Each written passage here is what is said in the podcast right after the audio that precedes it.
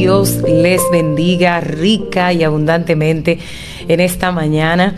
Bueno es el Señor. Hoy estamos aquí una vez más en una entrega más de fe inquebrantable, muy agradecida del Señor porque Él nos sigue sosteniendo, fortaleciendo, ayudando para poder venir a esta cabina cada jueves y compartir con ustedes la palabra del Señor. Gracias por ser parte de Fe Inquebrantable. Te bendecimos en esta mañana en el nombre de Jesús.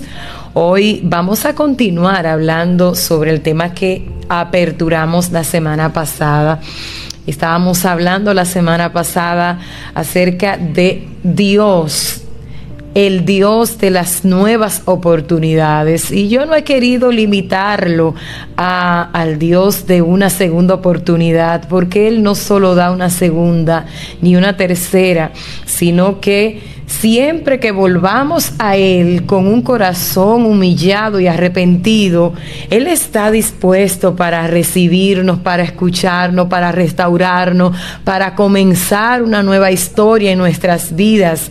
Y veíamos la semana pasada el ejemplo del apóstol Pedro, que después de haber negado a Jesús y entrado en ese estado de depresión tan marcada, y no solamente eso, veíamos que además ya como que no entendía qué era lo que Jesús realmente quería con él. Y le dijo a sus compañeros, yo voy a volver a la pesca, voy a volver a, mi rutina diaria. Y ellos también se fueron. Él volvió a la barca, él volvió a las redes como pensando, esto es lo mío, esa historia de que Cristo me haría pescador de hombres, se volvió nada. El día de su muerte, ya no está, ya él se fue, bueno, ya él no está con nosotros, pero vimos al final de la intervención de la semana pasada cómo Jesús restaura a Pedro cómo lo llama y le dice, Pedro, ¿me amas? Y Pedro le dice, Señor, tú sabes que te amo.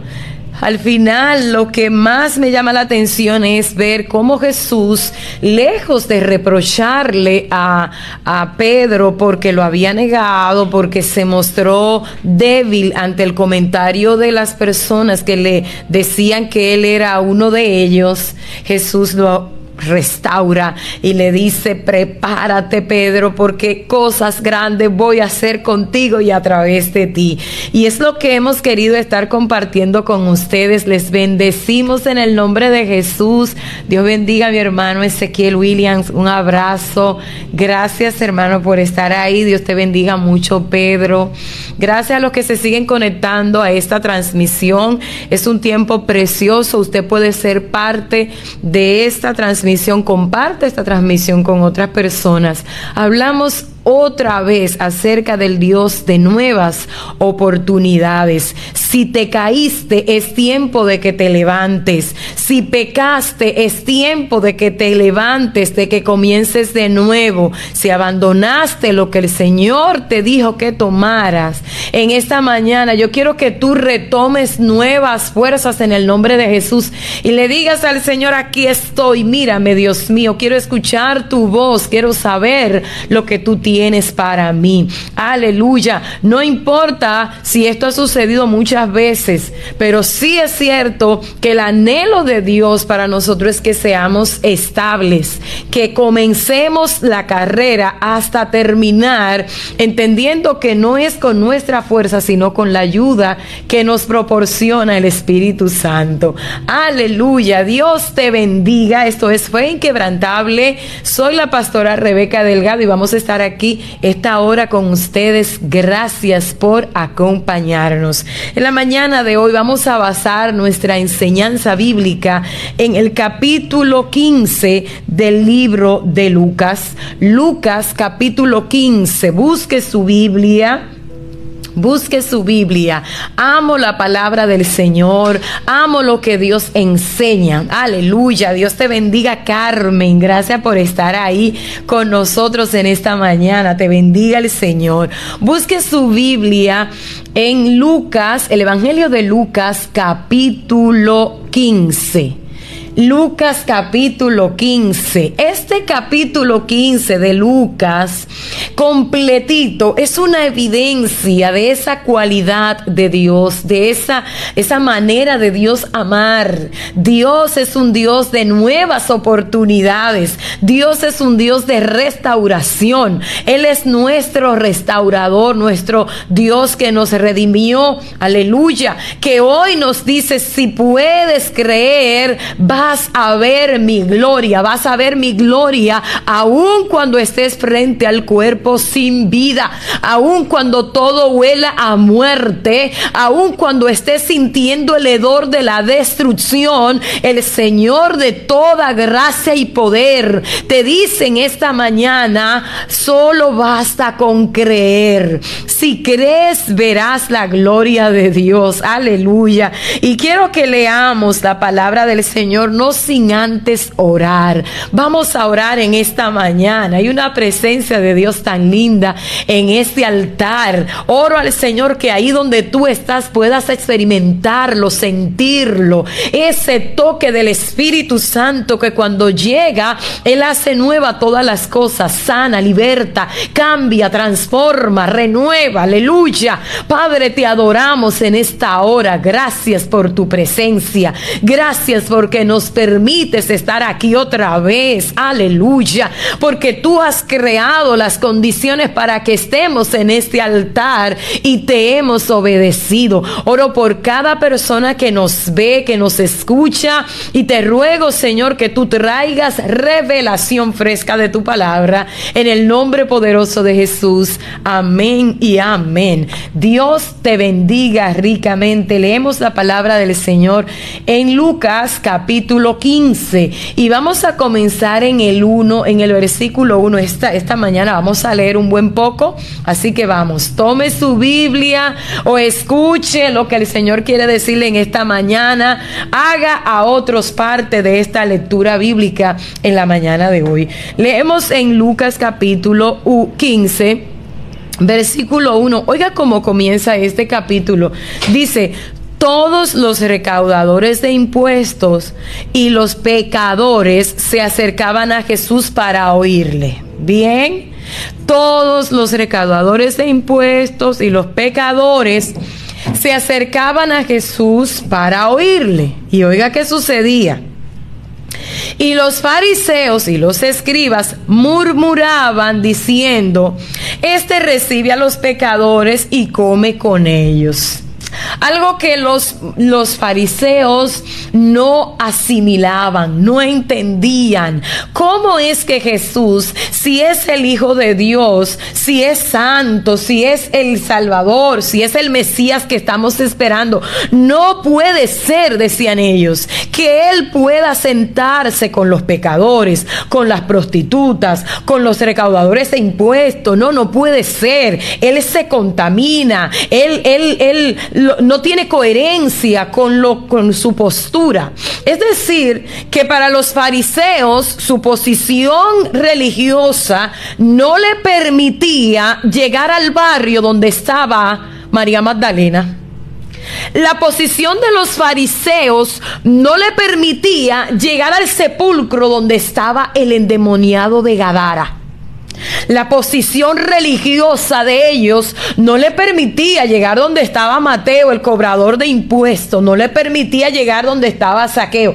La posición religiosa de estos fariseos no le permitía llegar donde estaba el endemoniado, el enfermo, el oprimido, y mucho menos llegar donde el que estaba muerto, porque no podían tocar un cadáver, porque ellos no podían juntarse con personas pecaminosas. Y ver a Jesús hacer esto era algo que sencillamente ellos no podían entenderlo, no podían asimilarlo. Era una posición hipócrita, una posición falsa donde aparentemente se velaba por la santidad. se velaba por la pureza, pero descuidaban la verdadera razón del Evangelio, descuidaban la verdadera razón del amor de Dios, descuidaban el poder de Dios para llegar a las personas necesitadas. Bueno, a eso vino Cristo. Cristo vino a salvar lo que se había perdido. Cristo vino a rescatar al que estaba en tinieblas. La Biblia dice en el mismo libro de Lucas que él hablando de sí mismo lee la profecía del profeta Isaías y dice, no, yo vine a libertar a los cautivos, yo vine a dar vista a los ciegos, yo vine a traer libertad al oprimido, yo vine a, anunciar el año de la buena bendición de Dios,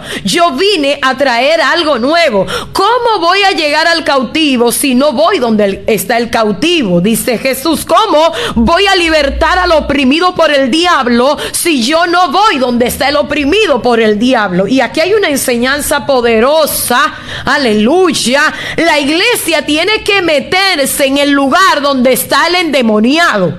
La iglesia tiene que meterse en el lugar donde está el oprimido por el diablo, el que no duerme, el que, el que está oprimido por las drogas, por la prostitución, por hábitos malos. Ah, pero a veces estamos de lejos en el altar, lleno de una supuesta pulcritud. Yo creo en un Dios que se manifiesta en la necesidad de la gente. Y creo en ese Dios que da la oportunidad para que aquel que está más perdido, más ensuciado por el pecado, más destruido, ese que parece que no tiene esperanza, se arrepienta. Si quieres comenzar de nuevo, Cristo te dice en este día, puedes comenzar de nuevo. Si quieres reiniciar una vida con el Señor, Él te dice en esta mañana, tú puedes. Tú puedes, puedes comenzar otra vez. Quizás el enemigo ha susurrado a tus oídos y te ha dicho, tú no puedes comenzar otra vez porque pecaste, hiciste esto, muchas cosas que has hecho. Hoy el Señor una vez más nos mueve a hablar sobre este tema. Hay una nueva oportunidad. Jesús conociendo lo que estaba en la mente de los fariseos. Ay, pero ¿cómo se junta con los pecadores? Mira cómo se sienta con, con, con los publicanos. Mira cómo está con los recaudadores de impuestos. No, pero no puede ser. Es falso. No, no puede ser. Entonces, oiga, cómo Jesús empieza a decirle cuál es su misión y esta misión te alcanza a ti. En esta mañana hablamos a partir del versículo 3. Dice, entonces Él les refirió esta parábola diciendo. ¿Qué hombre de vosotros, si tiene cien ovejas y una de ellas se pierde, aleluya, no deja las 99 en el campo y va tras la que está perdida hasta que la haya? Al encontrarla, la pone sobre sus hombros gozoso y cuando llega a su casa, reúne a los amigos y a los vecinos diciéndoles, alegraos conmigo. ¿Estás escuchando esto? Alegraos conmigo porque he hallado mi oveja que se había perdido. Quiero que entiendas esta palabra. He encontrado mi oveja que se había perdido. Aleluya. Os digo que de la misma manera habrá gozo en el cielo por un pecador que se arrepiente que por 99 justos que no necesitan arrepentimiento. Wow. La verdad es que Jesús es en mi modelo. Amo seguir a Jesús. Amo seguir su palabra. Y quiero que sea mi ejemplo en todo lo que hago. Jesús conocía el pensamiento de estos fariseos. Ellos están murmurando diciendo, mira cómo recibe a los pecadores, no puede ser. Mira cómo recibe a los pecadores y no solo los recibe, sino que come con ellos. Entonces Jesús comienza hablándole en la primera parábola de este capítulo y le dice, bueno, pero ¿quién de ustedes, alguno de ustedes, quién de ustedes, qué hombre, dice Jesús? De vosotros que tuviera cien ovejas, cien ovejas y una se pierde, no va a dejar las 99 en el campo y sale a buscar la que se perdió. Mira, lo que Jesús está diciendo aquí es, es algo tan, tan importante, porque quien tiene 100 ovejas y llega a la meta con 99, 99 es, es, es excelente, 99 es casi 100, pero Jesús está diciendo, mi meta, aleluya, no es que se pierda una, es que se salven todas. Mi meta no es una parte, aleluya. Y Él está señalando la que se perdió. ¿A quién representa la oveja perdida? La oveja perdida representa a una que estaba en el redil, a una que pertenecía al, al número al 100%, a una que estaba dentro de las consagradas, de las salvadas, a una que estaba dentro de los justos, pero se descarrió, se perdió, se apartó. La razón por la que sea, se apartó. A lo mejor salió a buscar pastos verdes en otro lugar, a lo mejor se cansó de la comida que le estaban dando, a lo mejor quería explorar otra cosa, no sé, pero se perdió, se perdió esa oveja? ¿Cuál es la postura del creyente fiel ante la eh, eh, desaparición o apartamiento de una persona que ha estado en el redil, ha estado en los caminos del Señor, ha estado en la, en la senda, había puesto su mano en el arado? ¿Cuál es la posición de nosotros? Debe ser la misma posición de Jesús cuando dice, mira, Él va a dejar las 99 y va a salir, pero no solamente dice que va a salir a buscarla, es hasta encontrarla, es que va a agotar todos los esfuerzos posibles, es que va a hacer todo lo que esté a su alcance para buscar la oveja que se ha descarriado. Y fíjese que no está hablando, no está dando detalles en esta parábola de que la oveja se descarrió porque vino alguien y se la llevó. No decide salir. Hay una oveja que estaba adentro y se fue se perdió, se apartó, pero el pastor de la oveja dice, yo no la pienso abandonar todavía puede volver a casa, todavía puede levantarse, todavía puede ser parte del redil. Estoy viendo su espacio vacío, estoy viendo su lugar, hay lugar para ella aquí. Y dice que el versículo 6, cuando la ha encontrado y llega a su casa, reúne a los amigos y a sus vecinos diciéndoles, alegraos conmigo, porque he hallado a mi oveja que se había perdido. Esto significa que hay gozo en el cielo, y es una expresión muy nuestra, cuando una persona que se había apartado vuelve otra vez a los brazos del Señor, vuelve otra vez a retomar el camino. Hay fiesta en los cielos. ¿Quieres provocar una fiesta esta mañana? ¿Quieres provocar una fiesta en el cielo en este día? Abandona ese temor, abandona ese miedo, abandona todo lo que te ata al pecado y corre al altar, corre a los brazos del Señor, corre a los brazos de tu Padre Celestial y estarás provocando una fiesta en los cielos y también en la tierra.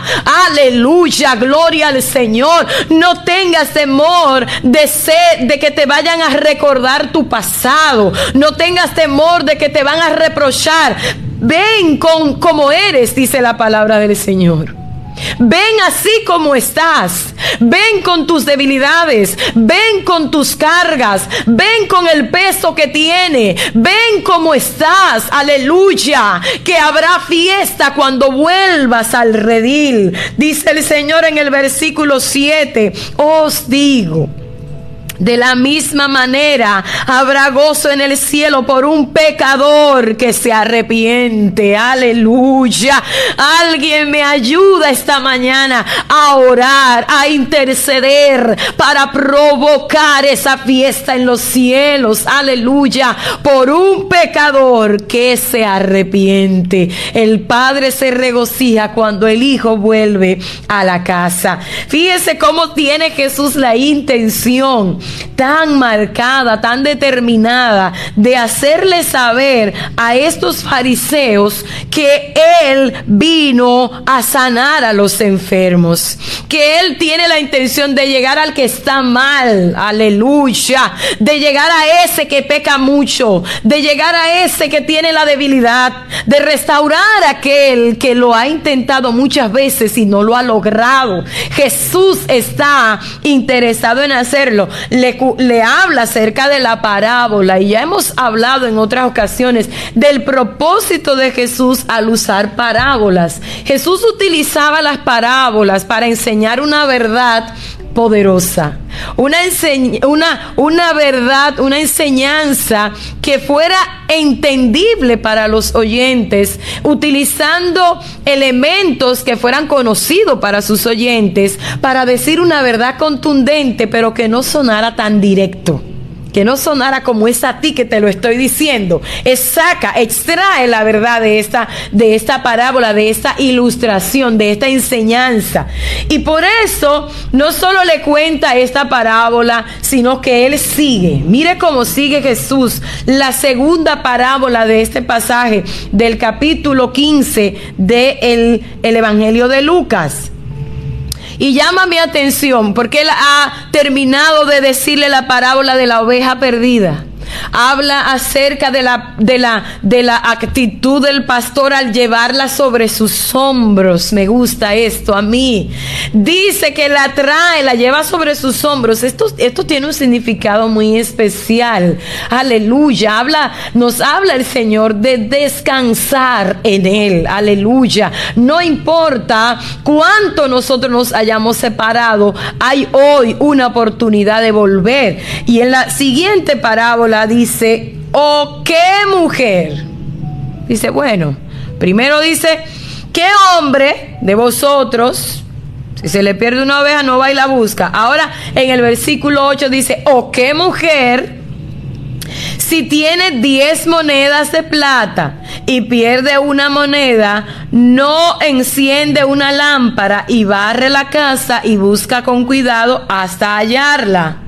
Cuando la encuentra, reúne a sus amigas y vecinas diciendo, alegraos conmigo porque he hallado la moneda que había perdido. De la misma manera, Gózate con el Señor en esta palabra. Os digo, hay gozo en la presencia de los ángeles de Dios por un pecador que se arrepiente. Bendigo a Dios y su palabra esta mañana. Primero hace referencia a los hombres, pero ahora se va a la mujer. Pero ¿qué comparación está haciendo Jesús en esta parábola de la moneda perdida? Es una mujer que tiene 10 monedas de plata y pierde una moneda. Algunos estudiosos aseguran que esta 10 monedas de plata a la que se estaba refiriendo la mujer estaba refiriéndose o unidas formaban una especie de diadema que era representativa o más bien vendría siendo lo que es un anillo de matrimonio para nosotros hoy en día. Esa diadema que tenía 10 monedas de plata, era como un símbolo del compromiso matrimonial y que una mujer casada lo llevaba. No tenerlo era como una deshonra. De ahí el valor de esta moneda. Dicen algunos además que esta moneda, una de ellas, tenía el valor del salario de un día de trabajo. Es decir, que tenía un valor doble, tenía un gran significado. No era algo insignificante, no era algo, bueno, se me perdió una monedita, pero tengo nueve, las demás siguen siendo importantes. Es que si se perdía una, ya perdía la esencia del elemento propiamente dicho. El valor ya no era el mismo. Por eso dice, ¿qué mujer que teniendo una cadena, una diadema con diez monedas que la componen, si pierde una de ellas, si pierde una de estas, ¿Qué, no, ¿Qué mujer que le tiene valor a esto no va a tomar de inmediato una lámpara y va a empezar a buscar en toda la casa? Va a buscar una escoba, va a levantar el sillón, va a mover la mesa, va a mover cualquier cosa que, eh, que pudiera estar tapando esta moneda y va a buscarla cuidadosamente. Sigue hablando Jesús acerca de su cuidado para el pecador. Su cuidado al buscar al pecador, al buscar al que falló, al buscar aquel que se apartó. Vuelve a mencionar la importancia que tiene para él el buscar a los perdidos. Aleluya. A mí me preocupa cuando llegamos a veces a un punto en nuestras congregaciones cuando llegamos a un punto en la iglesia donde todo gira en torno a la congregación, a los salvados, a los que ya están ahí, pero nos cuesta a veces ligarnos, acercarnos, apegarnos, reunirnos con personas que no hablan nuestro mismo lenguaje, que no se visten como nosotros, que no piensan como nosotros, que incluso tienen un pensamiento ideológico lógico, antibíblico, personas que se dedican a prácticas de ocultismo, práctica de hechicería, gente que lee eh, la taza, gente que tiene cuadros e imágenes, que tiene altares. Usted sabe que hay creyentes que le teme visitar el hogar de una persona que tiene un altar como, como, si, como si los espíritus que operan en, el, en esa persona a través de todas esas cosas que ellos tienen tuvieran mayor poder y autoridad que Cristo, que es quien nos envía. Alabado sea el nombre del Señor. Aleluya. No importa qué tan lejos el enemigo haya arrastrado a una persona. Esa persona tiene un alma y Cristo vino a buscarle igual que como lo ha hecho con nosotros también. Es necesario que entendamos y nos pongamos en la misma posición de Cristo. Él vino a salvar lo que se había perdido. Él vino a rescatar lo que se había perdido. Y yo anoche meditaba en el llamado de Jesús a una mujer que era eh, estaba siendo atormentada por demonios, estaba poseída por demonios. Los demonios habitaban en su cuerpo y me refiero a María Magdalena. ¿Cuántas personas habrán intentado ayudar a María de manera incorrecta? Pero ¿cuántos huyeron de donde ella estaba? Cuántas personas, incluso en nombre del Dios de Israel, se alejaron de donde estaba esta mujer endemoniada. Los demonios hacían con ella lo que querían. La tiraban al suelo, la ponían a hacer lo que ella no quería, la ponían a hablar lo que ella no quería. María Magdalena dice la Biblia que habían demonios que habitaban en su cuerpo. Y la Biblia dice que Satanás vino a matar, a robar y a destruir. Nadie quería estar con María Magdalena. Era una mujer que no agradaba, no caía bien, no estaba bien. Yo sé, aleluya, que hoy el Señor te restaura en el nombre de Jesús. Jesús la llamó, Jesús la escogió, Jesús la perdonó, Jesús hizo de ella una nueva vida, una nueva historia, como quiere hacer contigo también. Y es maravilloso nosotros ver en María Magdalena una de las servidoras de Cristo puntuales en el ministerio de Jesús. ¿Cómo va a ser María Magdalena? Pero era una mujer pecadora. Era una mujer que estaba sumergida en la oscuridad. Era una mujer que nadie podía esperar algo bueno de ella. Aleluya.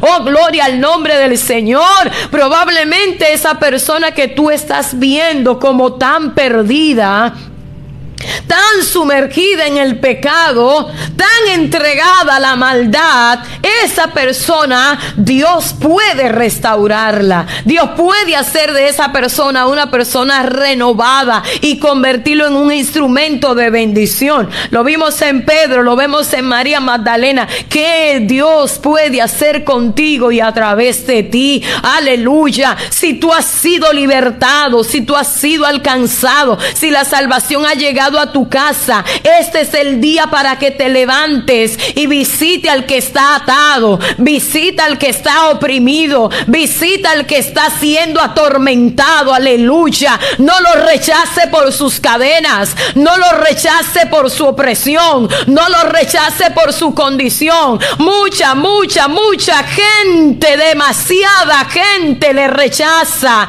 No puedes hacer lo mismo tú también. Vamos a levantarnos y a tomar la posición de Jesús. Aleluya. A esos que están en la cárcel, que nadie quiere saber de ellos, que la gente le tiene miedo. Mi alma adora al Señor. Se levanta un Ananías en esta mañana que movido por el Espíritu Santo va a ir donde está Saulo. Va a cambiarle la vida. Aleluya. Oh, gloria al Señor. Se levanta un hombre y una mujer por el Espíritu Santo para abrazar a los que están envueltos en los vicios, en las drogas. Pero ¿cómo vamos a abrazarlos si tenemos temor de llegar a donde están ellos? Alabado sea el nombre del Señor. Aleluya. Jesús decía, así como esta mujer se alegra, celebra, busca hasta encontrarla y luego va y le dice a sus amigas, encontré la moneda que se había perdido. Esa es la posición de la iglesia hoy en día. Celebrar por aquel que se perdió y que ha sido restaurado. Y termino leyendo la última parte de esta gran parábola, porque es como si fuera una sola con tres explicaciones, tres partes.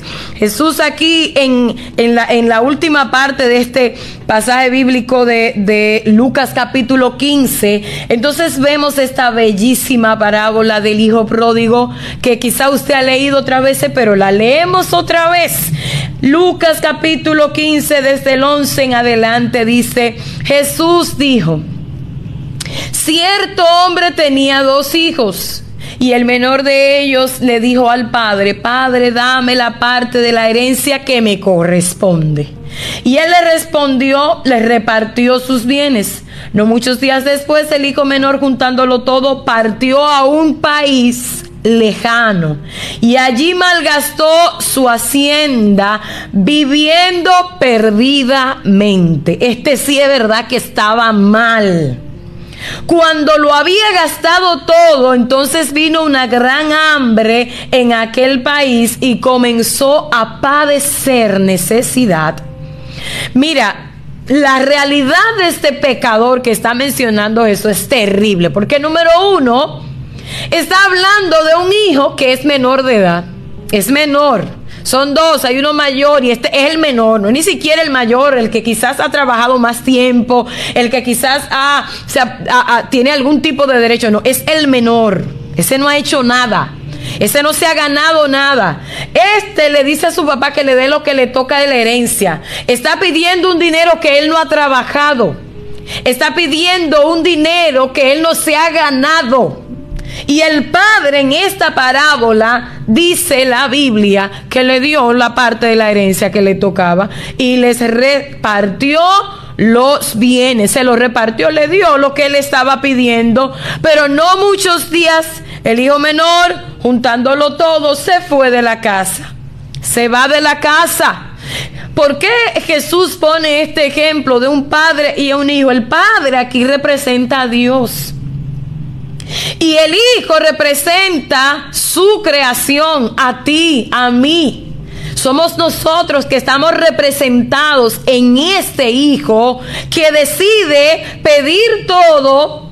Dame lo que yo, dame Señor, dame, dame, dame. Pero luego que pide al Padre y el Padre le da, este decide irse. recoge todo lo que tiene y se va de la casa.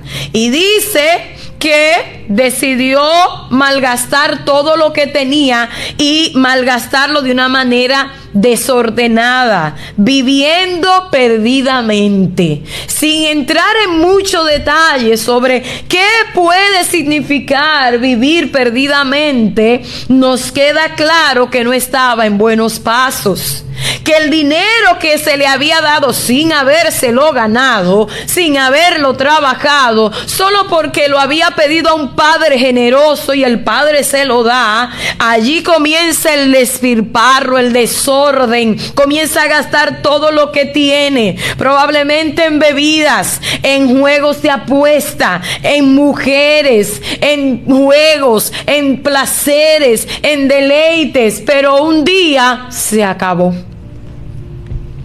Un día se acabó. Hay gente que ha gozado de la paternidad celestial. Hay gente que ha gozado de esa paternidad, del cuidado de Dios. Una vez estuviste en su casa, una vez sentiste su presencia, una vez te comportaste como hijo, una vez estuviste en sus en el redil, una vez trabajaste en su obra, pero te has apartado. Los deleites del mundo te han atraído, los deleites del mundo te envolvieron, los afanes de la vida te arrastraron y te fuiste y te fuiste con todo lo que recibiste de parte de papá. Pero se acabó. Se acabó. Para el hijo pródigo se acabó. Se acabó todo lo que tenía. Ya no había dinero, ya no habían amigos, ya no habían placeres. Se acabó todo lo que tenía. Y ahora dice la Biblia que además de que se acaba todo, el lugar donde está llega una terrible hambruna. El muchacho dice, wow, ¿qué voy a hacer ahora? Déjame ver si consigo trabajo. Entonces fue y se acercó a uno de los ciudadanos de aquel país, de aquella tierra extranjera, de aquel lugar extraño, y él le mandó a sus campos a apacentar sus cerdos y deseaba llenarse el estómago de las algarrobas que comían los cerdos, pero nadie le daba nada. Era tanta el hambre. Jesús está representando la condición espiritual de un creyente que se aparta. Al principio parece que todo te va a ir bien. Hay una expresión que mi esposo utilizó en estos días en un mensaje. Y él decía, hay gente que cuando va en la barca, a pesar de que sabe que Jesús está en la barca, cuando la barca comienza a tambalearse, cuando la tormenta comienza a mover la barca, ellos entienden que estarán más seguros saliéndose de la barca que están más seguros, entonces se apartan. Y, es, que es que, mira, esto está terrible, yo mejor me aparto. Ah, es, que, es que han pasado tantas cosas, yo mejor me voy. Como si alejándose las cosas pueden mejorar. Mira, es que aunque la barca se mueva de un lado para otro, aunque la barca parezca que va a hundirse y las olas comiencen a entrar dentro de la barca, si Jesús está en la barca, no se hundirá. Si Jesús está en la barca, algo va a suceder. Algo Dios hará. Tú no entiendes lo que Él está haciendo, pero algo Dios va a hacer. Aleluya. Oh, gloria a Dios. Bendigo el nombre del Señor en esta hora. Este hijo pródigo pensaba que todo iba a estar bien. Lo malgastó todo y ahora está cuidando cerdos. Y usted puede conocer la historia, cómo, cómo este en un momento reflexiona. A mí me gusta la expresión del versículo 17 cuando dice, entonces volviendo en sí. Entonces abriendo sus ojos, entonces reflexionando, entonces recapacitando, analizando todo, aleluya, sus ojos son abiertos. Y él dice en ese momento, ¿cuántos de los trabajadores de mi padre, de papá, aleluya, tienen pan de sobra, pero yo aquí perezco de hambre? Me levantaré. Y esta es la palabra que yo quiero que tú tomes en esta mañana. Me levantaré, iré a mi padre y le diré, Padre, he pecado contra el cielo y contra ti. Ya no soy digno de ser llamado tu hijo. Hazme como uno de tus trabajadores. Y levantándose fue a su padre. Aleluya.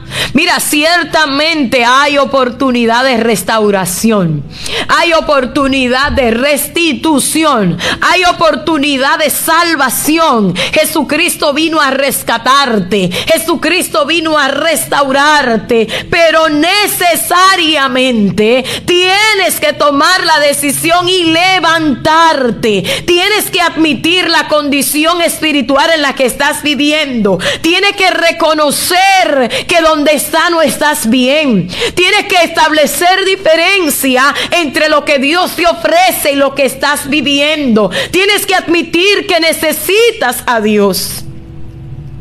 Si no lo admites, no vas a salir de la condición espiritual donde está. Él está interesado, no importa la condición de tu pecado. No importa que tanto hayas ofendido al Padre. Este, este ejemplo que da Jesús habla de que este, este joven reflexiona y dice, wow, en casa hay alimento, en casa hay comida, en casa hay techo. Aún los trabajadores, aún los que no son hijos legítimos, aún los que están allí como, como sirvientes, viven mejor que yo. Oh, yo me voy a levantar y voy a ir a mi Padre y le pediré perdón. Voy a reconocer mi condición. Aleluya. Si Jesús plantea esta enseñanza en este pasaje bíblico, Él mismo te está diciendo, levántate y vuelve a casa. Aleluya. Levántate y vuelve a casa. Levántate y vuelve al hogar. Hay un lugar para ti en este en esta casa. Dice el versículo 20 que se levantó, levantándose fue donde su padre.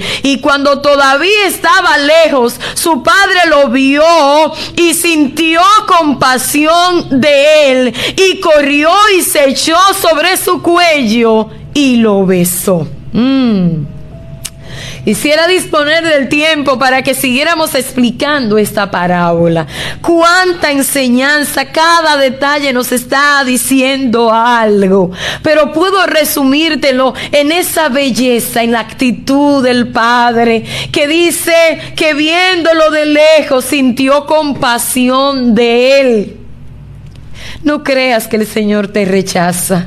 Si decides en este día volver a casa, levantarte de nuevo, pedir perdón por tus pecados, admitir tu necesidad de Dios, ¿sabes cómo te recibe el Padre? Con compasión, misericordia, amor. Dice que lo abrazó, lo besó, se echó sobre sus hombros y oiga lo que sigue diciendo.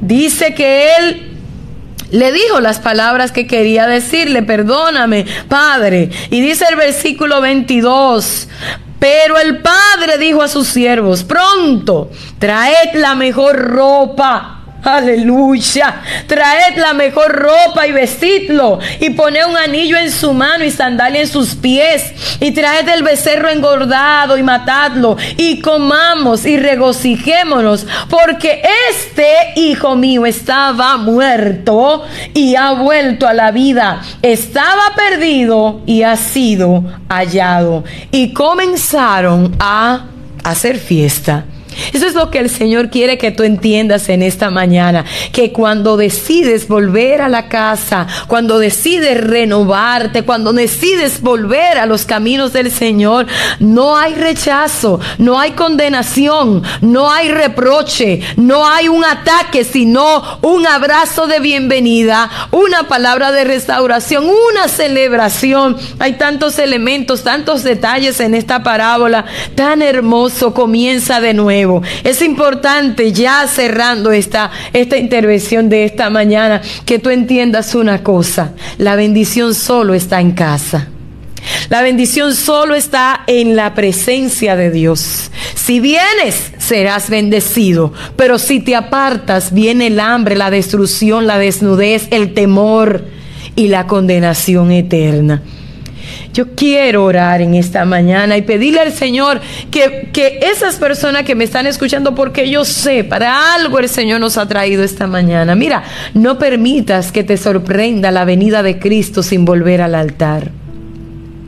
No permita que te, sorprenda la venida del Señor. Cristo viene a levantar a su pueblo. Cristo viene y por eso nos está advirtiendo en esta mañana. Vuelve a la casa de Dios. Aleluya. Quiero orar. Después de orar hay algo que quiero dejarles brevemente. Quiero orar con usted y si usted quiere confesar a Cristo como su Señor y Salvador, hágalo en esta mañana. Hágalo. Dígale al Señor bienvenido a mi vida. Si después de terminar la intervención, la, programación, quiere comunicarse con nosotros, comunícate con nosotros. Si debes ir a una iglesia, si quieres llamar a la emisora, hazlo en esta mañana. Hoy es un buen día para comenzar otra vez. Puedes comenzar de nuevo sin importar cuáles han sido tus debilidades. Padre, yo oro en esta mañana y te doy gracias. Gracias por cada oyente, Dios amado. Gracias, Dios mío, por la palabra que nos ha entregado en la mañana de hoy. Gracias Señor porque nos has redimido. Gracias porque nos has rescatado.